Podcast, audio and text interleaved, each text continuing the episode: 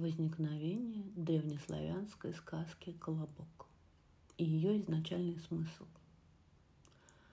С давних времен известна поговорка «сказка – ложь, да в ней намек». Мало кто помнит продолжение. Кто познает, тем урок. Но как же древние люди сохраняли всю эту информацию, передавали? Как они передавали этот самый урок потомкам? Это были разные сказки, былины, сказы, которые передавались из поколения в поколение. Русские народные сказки – это наше наследие, наша культура. Одной из первых сказок, которые родители рассказывают своим детям, является «Колобок». Почему? Сказка содержит яркие образы животных, легко и просто рассказывает о приключениях симпатичного для всех героя – Колобка. Слушая сказки – Дети учатся мыслить образно, что очень помогает им потом в жизни. Сказка про Колобка живет уже не тысячу лет. Из поколения в поколение рассказывают ее люди. Существует английская народная сказка, в которой главного героя зовут Джонни Пончик. Это аналог русского колобка. А самым распространенным коллегой колобка можно назвать пряничного имбирного человечка из США. Но в настоящее время рассказывается неполная и измененная версия старой русской народной сказки. А какой же была полная версия сказки? Главное отличие заключается в том, что в старой сказке убегает колобок от зверей не целым. Каждый встреченный зверь откусывает от колобка по куску, и до лесы докатывается только его маленькая долька. Вспомним сюжет сказки «Колобок» подробнее. История начинается, когда дед просит бабу испечь ему колобок. Баба помела, поскребла по сусекам, замесила тесто и испекла колобок. Дальше колобок оживает и сбегает навстречу приключениям. По пути ему встречаются разные звери, которые пытаются съесть колобка, но он ото всех убегает. И только хитрой лисе удается обмануть и съесть главного героя сказки. Это современный вариант сказки. Но более ста лет назад она звучала по-другому. Вот один из древних текстов знакомой нам сказки. «Попросил дед испечь колобок. Она по амбарам, по сворожиям помела, По сусекам, по чертожиям поскребла, Слепила колобок, испекла И на окошко рады стыд положила. Пошел звездный дождь, опрокинул колобка. Покатился он по Перунову пути, да по древнему пути. Вепрь кусочку откусил, ворон отклевал, медведь бок примял, волк часть съел, пока лиса совсем не съела. В этом тексте встречаются незнакомые нам слова и выражения. На сегодняшний день мы не употребляем их и не знаем их смысла. Раньше сворожьим кругом называли круг зодиакальных созвездий.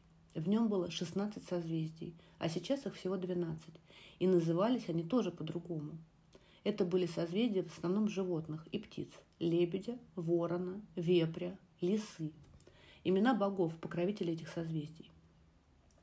Теперь становится понятно, о чем рассказывается в приведенном нами отрывке сказки.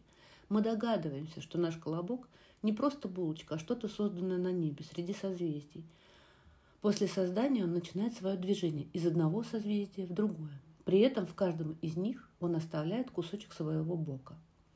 Зная, что именно так ведет себя спутник Земли Луна, мы понимаем, что это сказка о ней. Луна движется вокруг Земли, и мы можем наблюдать четыре ее фазы – полнолуние, когда Луна видна полностью, убывание Луны, когда с каждым днем Луна становится меньше и превращается в серпик, новолуние, когда Луна совсем не видна, рост Луны, когда ее видимая часть постепенно увеличивается. Каждой фазе Луны соответствует свое созвездие.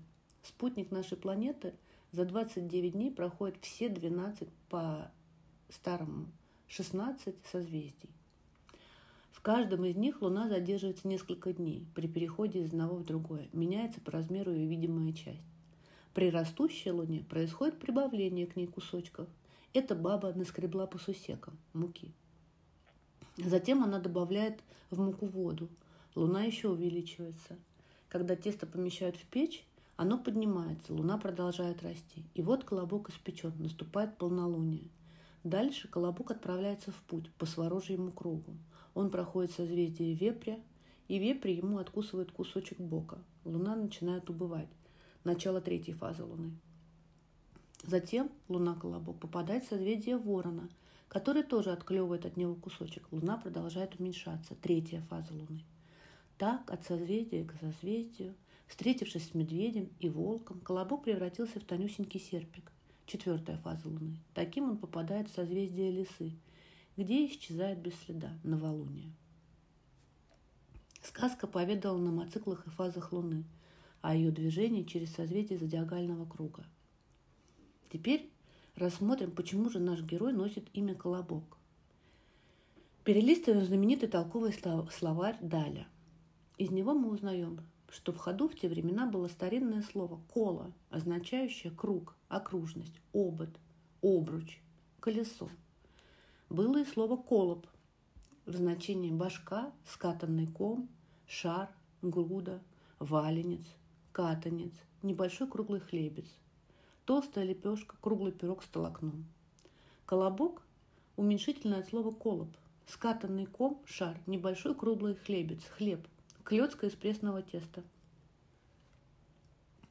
В тверских говорах есть слова «колобуха», «галушка», «уволень», «колобан», толстая лепешка, «околобеть», «сжаться – то есть колобком называлась толстая круглая лепешка, изготавливаемая в виде хлебного кома, почти шара, или разбух, разбухшая до формы шара к концу выпечки. Таким образом, имя главного героя сказки продиктовано его формой. Рассмотрим еще одно незнакомое нам слово – сусеки. Сусеки для хранения продуктов раньше часто использовали разного вида короба или ящики, так называемые сусеки. Иногда короб делали из цельного пня.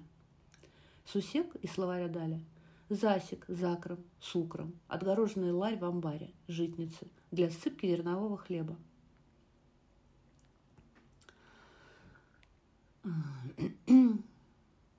Итак, казалось бы, простая сказка «Колобок» рассказывает нам о божествах, которым поклонялись наши предки, а также о том, что сказка, знакомая и любимая всеми с детства, имеет свой иной смысл – Такая или аналогичная сказка есть почти у всех народов Земли.